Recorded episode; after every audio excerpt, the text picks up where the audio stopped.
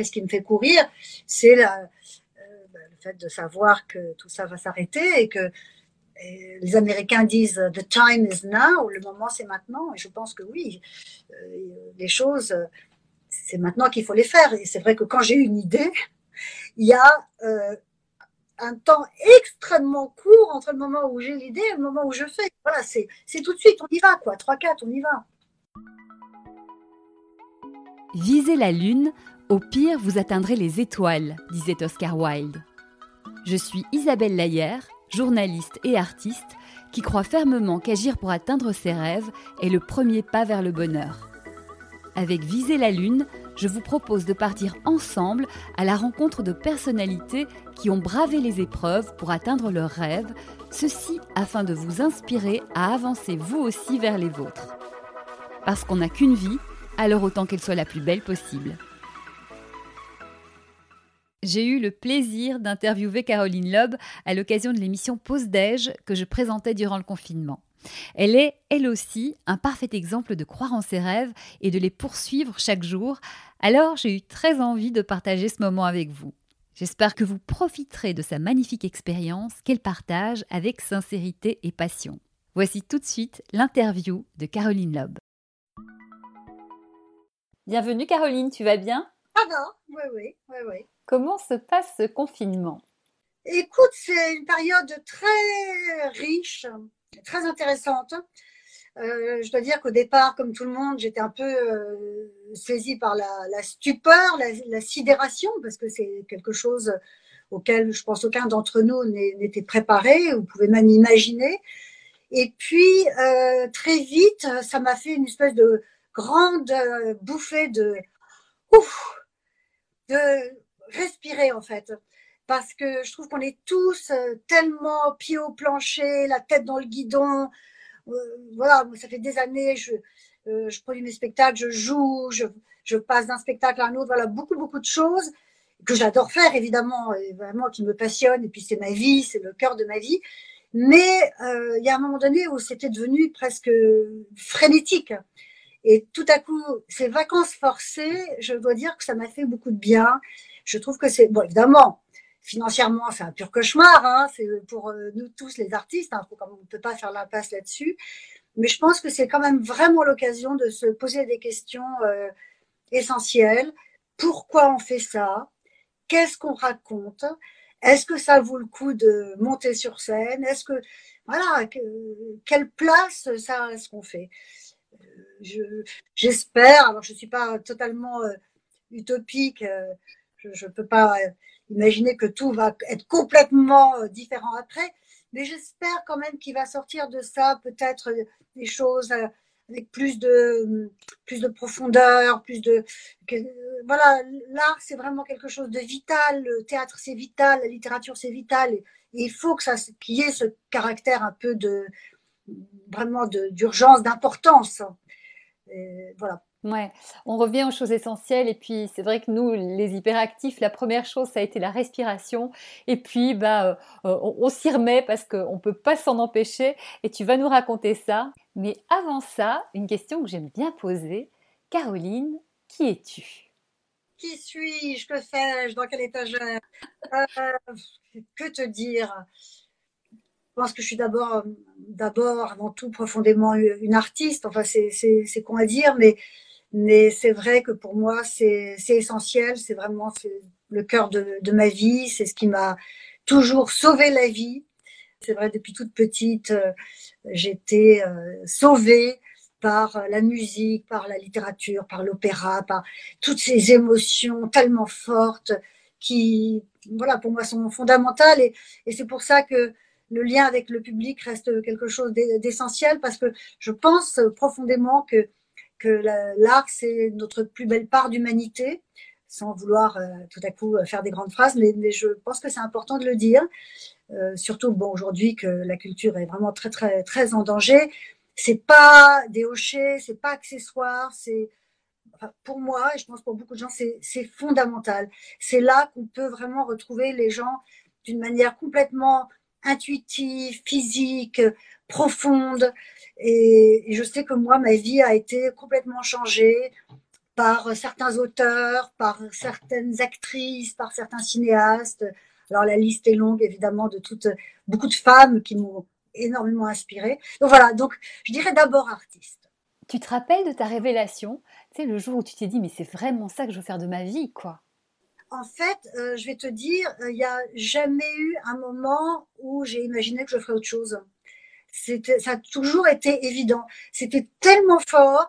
Quand j'avais 8 ans, j'écoutais de l'opéra à fond et, vraiment, je me shootais à l'opéra, c'est-à-dire je le mettais à fond la caisse, j'apprenais l'italien dans le livret, je connaissais chaque seconde, chaque respiration, chaque virgule de Mozart, de Verdi.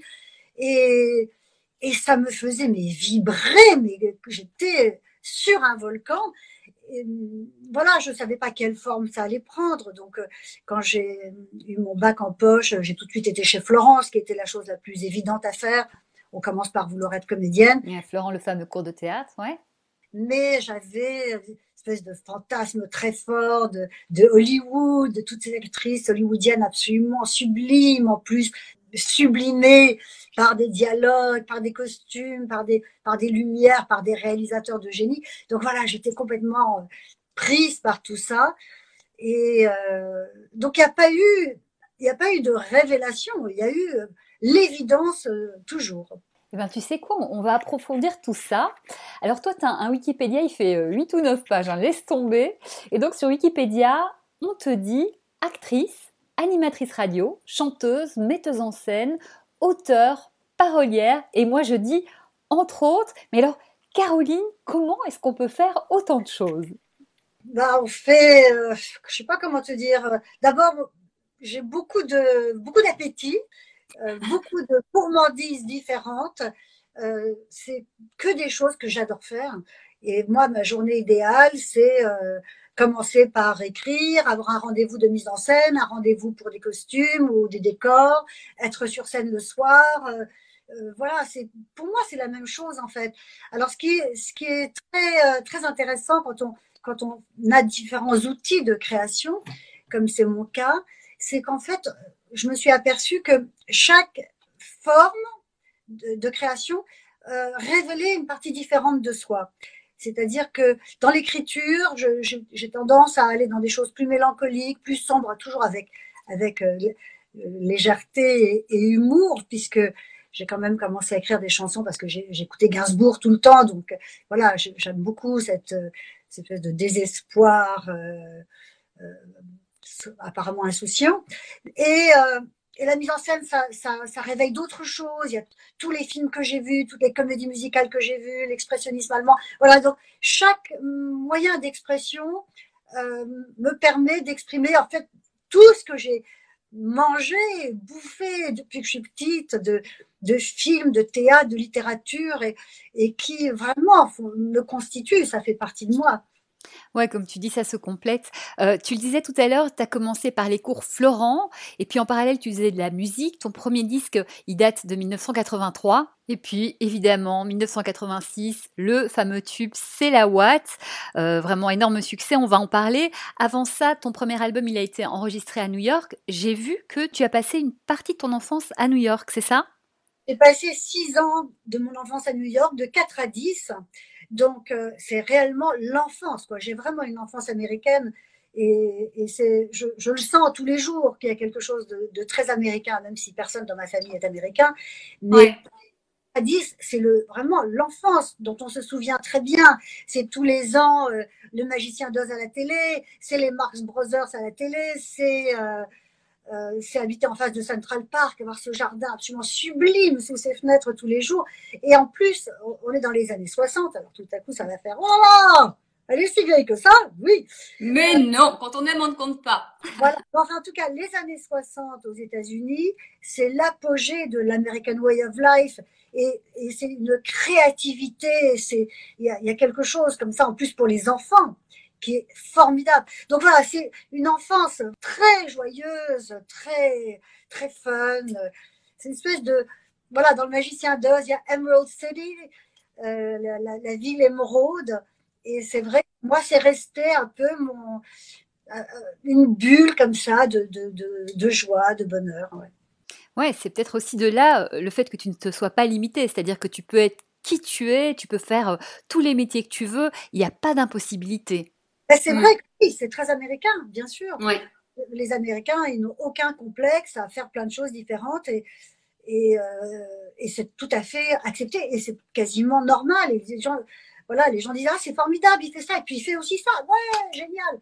Et que ça, ça, ça constitue aussi sûrement, euh, ça fait partie des raisons pour lesquelles je, je sens que je peux faire euh, tout ce que j'ai envie de faire. il y a des choses que je ne sais pas faire, je ne sais pas du tout dessiner. donc voilà. Bon alors, c'est la Watt, ce succès incroyable, bah parlons-en évidemment. Alors, comment tu l'as vécu? Bon, très bien, j'imagine, mais au-delà de ça, vraiment cette flambée, euh, comment on fait quand même pour vivre un truc pareil?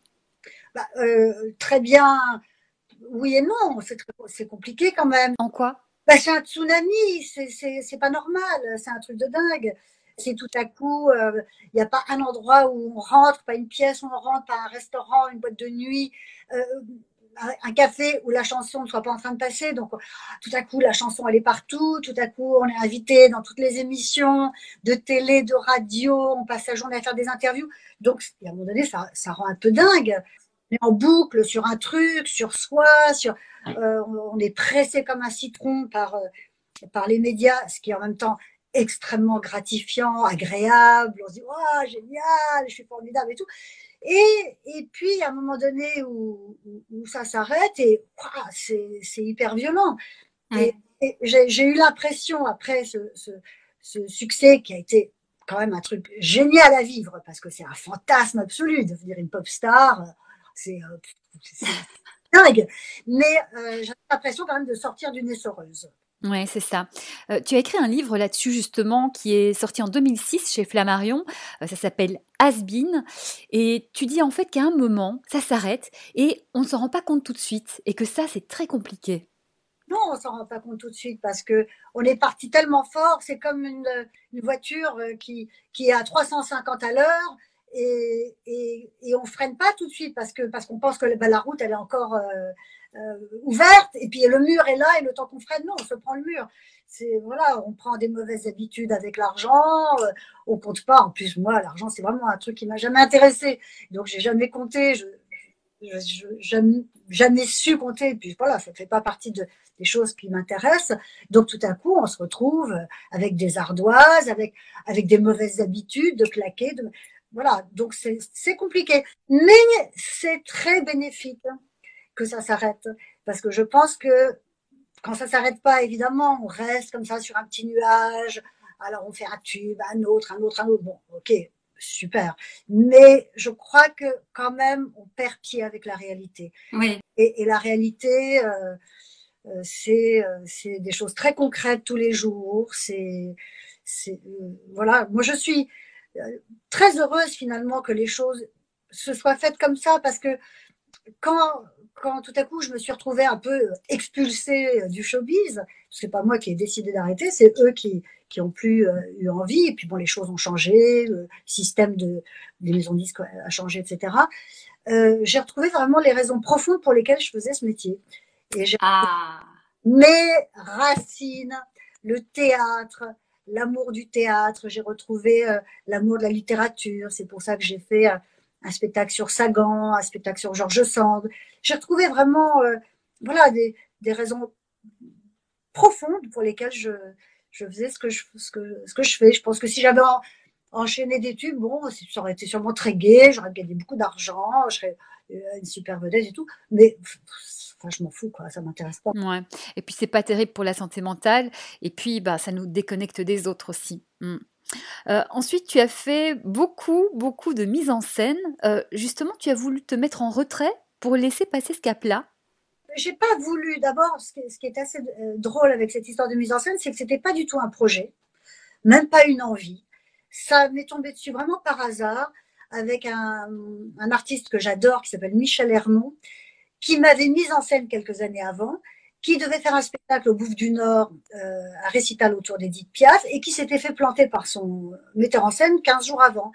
Et par hasard, je me suis retrouvée à euh, l'aider à trouver son costume, et il m'a dit, viens voir une répète, on est au Bouffe du Nord et tout. Et je suis arrivée à la répète, et tout de suite, j'ai su quoi lui dire. Tout de suite, j'ai su lui dire, tu vas rentrer là, tu vas mettre ta main là, ton pied là, ton, regard là. Et, en fait, c'est vraiment parce que j'avais tellement, tellement euh, bouffé de d'expressionnisme allemand, de cinéma, que en fait, les images, elles étaient là, les références, elles étaient là. Et, donc, euh, je me suis retrouvée metteuse en scène sans, sans, sans l'avoir vraiment décidé, sans l'avoir voulu. Mais je dois dire que ça m'a sauvé la vie parce que euh, je me suis retrouvée à une place qui était absolument euh, très différente de celle de chanteuse, même auteur, parce que j'étais quand même co-auteur de Watt ou, ou actrice. C'est-à-dire que j'étais du côté de tu fais ça, tu vas là, et du côté de là où on décide. Et, et je me suis aperçue que, parce que c'est vrai que ça, ça retourne beaucoup la tête, hein, euh, un, un, succès comme ça, et puis il y a toujours des gens pour vous dire que, bah, que non, que vous y êtes pour rien, que. Enfin là, surtout quand on est une fille, euh, on n'est pas toujours euh, forcément euh, super bien traité. Donc, être à la place de, de la mise en scène, je me suis aperçue que je voyais très bien ce que je voyais, que j'entendais très bien ce que j'entendais, que quand je dirigeais quelque chose et que je trouvais ça drôle, que toute la salle riait, que quand ça me faisait pleurer, que toute la salle pleurait, et que voilà, ça m'a remise euh, vraiment en connexion avec, euh, avec ce que j'étais, avec ce que je ressentais. Je me suis dit, mais finalement, quand même, euh, c'est juste, quoi. Ouais, tu as été ouverte à l'opportunité, tu as suivi le flow et puis voilà, ça t'a ouvert un monde. Ouais. à côté de ça, tu as continué à faire plein de spectacles, dont tu les as cités, hein, les spectacles sur Georges Sand, Françoise Sagan. Celui-ci était mis en scène par Alex Lutz, il était formidable. tu parlais de ces femmes qui t'ont inspiré et ça va au-delà de Sagan et George Sand, hein, tu en cites plein. Tu parlais aussi du fait que c'est compliqué d'être une femme. Euh, justement, en quoi elles t'ont aidé, toutes ces femmes? Euh, Non, je ne dis pas que c'est compliqué euh, d'être une femme. je dis que, que souvent, voilà, la parole des femmes est un peu, on va dire, pour le moins dévalorisée, que justement, se retrouver par exemple à une place de mise en scène, j'ai eu la chance de pouvoir travailler avec des gens qui me respectaient et, qui m'écoutaient, mais quand même, euh, en général, les femmes doivent quand même se, battre beaucoup plus que les hommes pour euh, se faire entendre. Alors c'est vrai que très jeune, euh, je me suis passionnée pour des super gonzesses, des super meufs. Ils m'ont vraiment mais, donné tellement de force, tellement d'outils. Qui par exemple? Alors ça va de Marlène Dietrich à Mae West, à Dorothy Parker, qui a été un des plus grands, grands une femme grande écrivain américaine, euh, ensuite, évidemment, euh, Georges Sand et Sagan, mais euh, Joséphine Becker, que j'adore, Arletty, Miss Tinguette, enfin, il y en a plein, plein. Et des femmes d'esprit, des femmes qui, qui se sont inventées, qui ont inventé une façon d'être dans le monde. Madonna aussi, pendant longtemps, m'a inspiré beaucoup, avec cette espèce de ténacité complètement hallucinante. Et c'est vrai que moi, ce que je trouve important, en tant que femme, en tant que femme artiste, c'est de et ce qui me plaît chez les autres, c'est celles qui inventent une place qui n'existait pas. Et moi, il y a quelques années, il y avait un journaliste qui m'avait dit, mais, mais en fait, euh, ce que vous faites là, de, faire de la mise en scène et de jouer après avoir fait un tube, ça n'existe pas? Ben si, ça existe. La preuve, je le fais. Mais c'est vrai qu'avant moi, ben, ça n'existe pas tellement. Quoi. Et, et toutes les femmes que j'ai citées, c'est des femmes qui ont cassé des codes, qui ont ouvert des fenêtres, qui ont fait exploser des trucs, qui en ont pris plein la gueule aussi, parce que c'est c'est pas, faut pas croire que c'est que c'est toujours facile, même jamais facile. Mais moi, ces meufs-là, euh, elles me donnent envie de de continuer, elles m'inspirent. Euh, aujourd'hui, il y en a d'autres. Il y a Annie Ernaux qui m'a beaucoup beaucoup beaucoup touché les années. C'est un livre qui m'a absolument bouleversée. Euh, j'ai adoré King Kong, euh, théorie de Virginie Despentes. Après, il y a des choses avec lesquelles j'ai moi accroché, je dois dire. Mais King Kong théorie, c'était une grosse, une grosse mandale, quoi. C'était formidable. Voilà. Donc, euh, c'est vrai qu'être une femme artiste, c'est très différent quand même d'être un homme artiste. Parce qu'en plus, ben, on s'occupe de la maison, des enfants, si on a un mec, de son mec. C'est pour ça aussi que Georges Sand m'a beaucoup, beaucoup intéressée parce qu'elle elle, reste, elle était à la fois, elle travaillait toute la nuit, elle s'occupait des enfants, de la maison, de la cuisine, du jardin. Euh, elle était révolutionnaire. Voilà, moi, j'adore les, les, personnages comme ça qui, euh, qui sont tellement curieux, tellement, tellement gourmands de plein de choses. C'est, c'est des grandes bouffées de d'air. Ça, fait du bien, quoi. Oui, et qui ne se limitent pas, qui prennent leur liberté. Euh, tu fais partie de ces femmes-là, hein, et ces femmes-là, elles nous montrent que tout est possible à nous, les autres femmes. Et ce sont vraiment des exemples qui sont importants. Euh, alors justement, si on parle de cette dernière année, 2019-2020, toi, en avril 2019, tu as euh, été meneuse de revue du Fashion Freak Show de ton ami Jean-Paul Gaultier aux Folies Bergères. Alors bon, tu m'as fait rêver hein, parce que moi je rêve de faire ça. Ça a dû être une expérience incroyable. Oh, c'était un, fantasme absolu. tu m'étonnes. Alors, je citais Miss Tinguette et Joséphine Becker. Ben là, j'étais euh, sur les planches qu'elles avaient foulées. J'adore le musical, j'ai une passion pour le musical. Zizi Jean-Mer, j'ai oublié de, citer la sublime Zizi Jean-Mer qui est toujours vivante, que j'adore. Et euh, ah oui, c'était très très fort, c'était magnifique. Moi, ce que j'ai vraiment, ce qui m'a le plus plu, je dois dire, euh, à part le fait d'être sur cette scène, dans ce théâtre mythique et dans le, dans le show de Jean-Paul Gaultier, c'est de voir des coulisses. Tous ces artistes extraordinaires, ça c'était euh, c'était vraiment magique. Ouais, j'imagine. Euh, ensuite, tu as enchaîné avec deux autres spectacles, hein, toujours sur cette dernière année. Donc, Bye Bye Tristesse, les chansons de Françoise Sagan. Et puis, Chiche, un spectacle où tu te racontes, tu racontes ta vie. Mais au fait, qu'est-ce qui fait courir Caroline Loeb? Bah, non, ça, revient à ce que je disais au début, c'est un besoin vital, c'est un rapport au monde, c'est un rapport aux autres.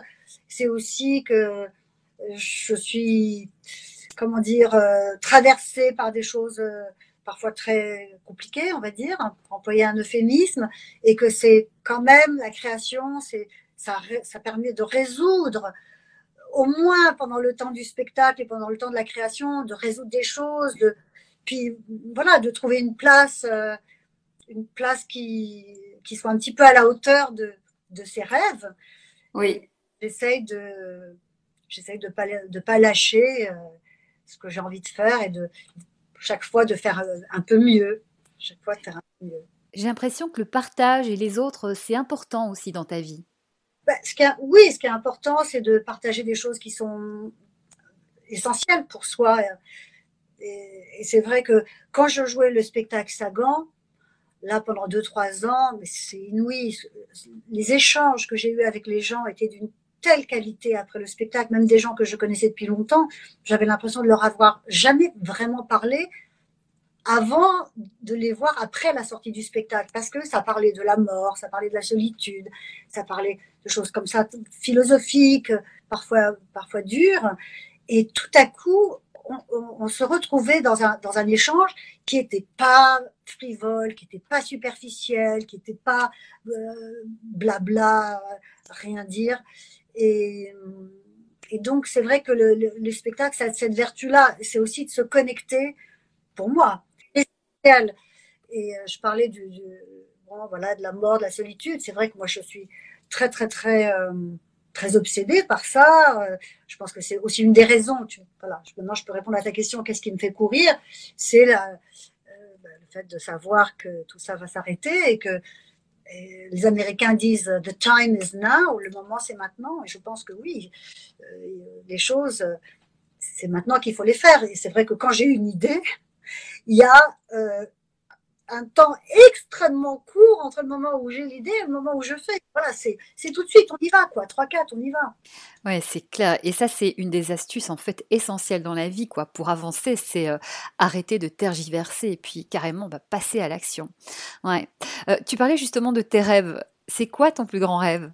Oh, je sais pas. Euh, je pourrais pas dire parce que finalement j'ai accompli quand même des choses qui étaient des grands fantasmes. Les, tu disais les Folies Bergères, mon dernier spectacle chiche avec des musiciens, avec mes chansons, raconter des moments de ma vie, euh, voilà, inspiré par parce que j'ai pas parlé tout à l'heure de Bette Midler, mais Bette Midler, elle a changé ma vie aussi. C'est une artiste qui m'a tellement tellement inspirée. Donc euh, voilà, maintenant. Euh, j'ai juste envie de continuer, continuer, retrouver, j'espère, les planches. Euh, mais je sais pas, en fait. Je sais pas. Parce que, voilà, ce confinement change beaucoup de choses. On ne sait pas comment on va reprendre, euh, dans quelles conditions. Je suis aussi prête à accepter que ça s'arrête. J'ai tout de suite été prête à accepter que ça s'arrête parce que je peux aussi faire autre chose. Je ne sais pas quoi. À un moment donné, je me suis même dit, je peux aussi ne rien faire. Pourquoi pas? Pourquoi pas? Oui, oui. Euh, donc ouverture, acceptation, tout est possible, on verra bien. Écoute, euh, on a hâte de découvrir ce que tu vas encore inventer, créer euh, sur scène ou dans d'autres multiples aventures. Hein. Je suis sûre que tu vas encore nous étonner. En tout cas, merci infiniment Caroline d'avoir partagé ce super moment avec nous, avec ta générosité. On te souhaite euh, beaucoup de bonheur, de plaisir, de joie. Euh, et puis à vous tous aussi, hein, comme Caroline, réalisez vos rêves. On n'a qu'une vie, alors faites tout ce que vous avez envie de faire. Merci encore infiniment, Caroline. Merci. Voilà, c'est fini. Merci de nous avoir suivis. Nous espérons que cette interview faite avec le cœur vous inspirera. Nous serions d'ailleurs heureux de lire vos réactions et témoignages dans les commentaires. Vos retours sont précieux. Si vous avez aimé cet épisode, n'hésitez pas à le partager et aussi à mettre une note 5 étoiles. Déjà, ça fait très plaisir et en plus, ça aide à faire grandir le podcast. Et puis, abonnez-vous pour être informé des prochains épisodes car de très jolis invités arrivent encore. Soyez heureux et continuez à viser la Lune car c'est dans cette direction que vous rencontrerez vos rêves. Je vous embrasse et je vous dis à très vite.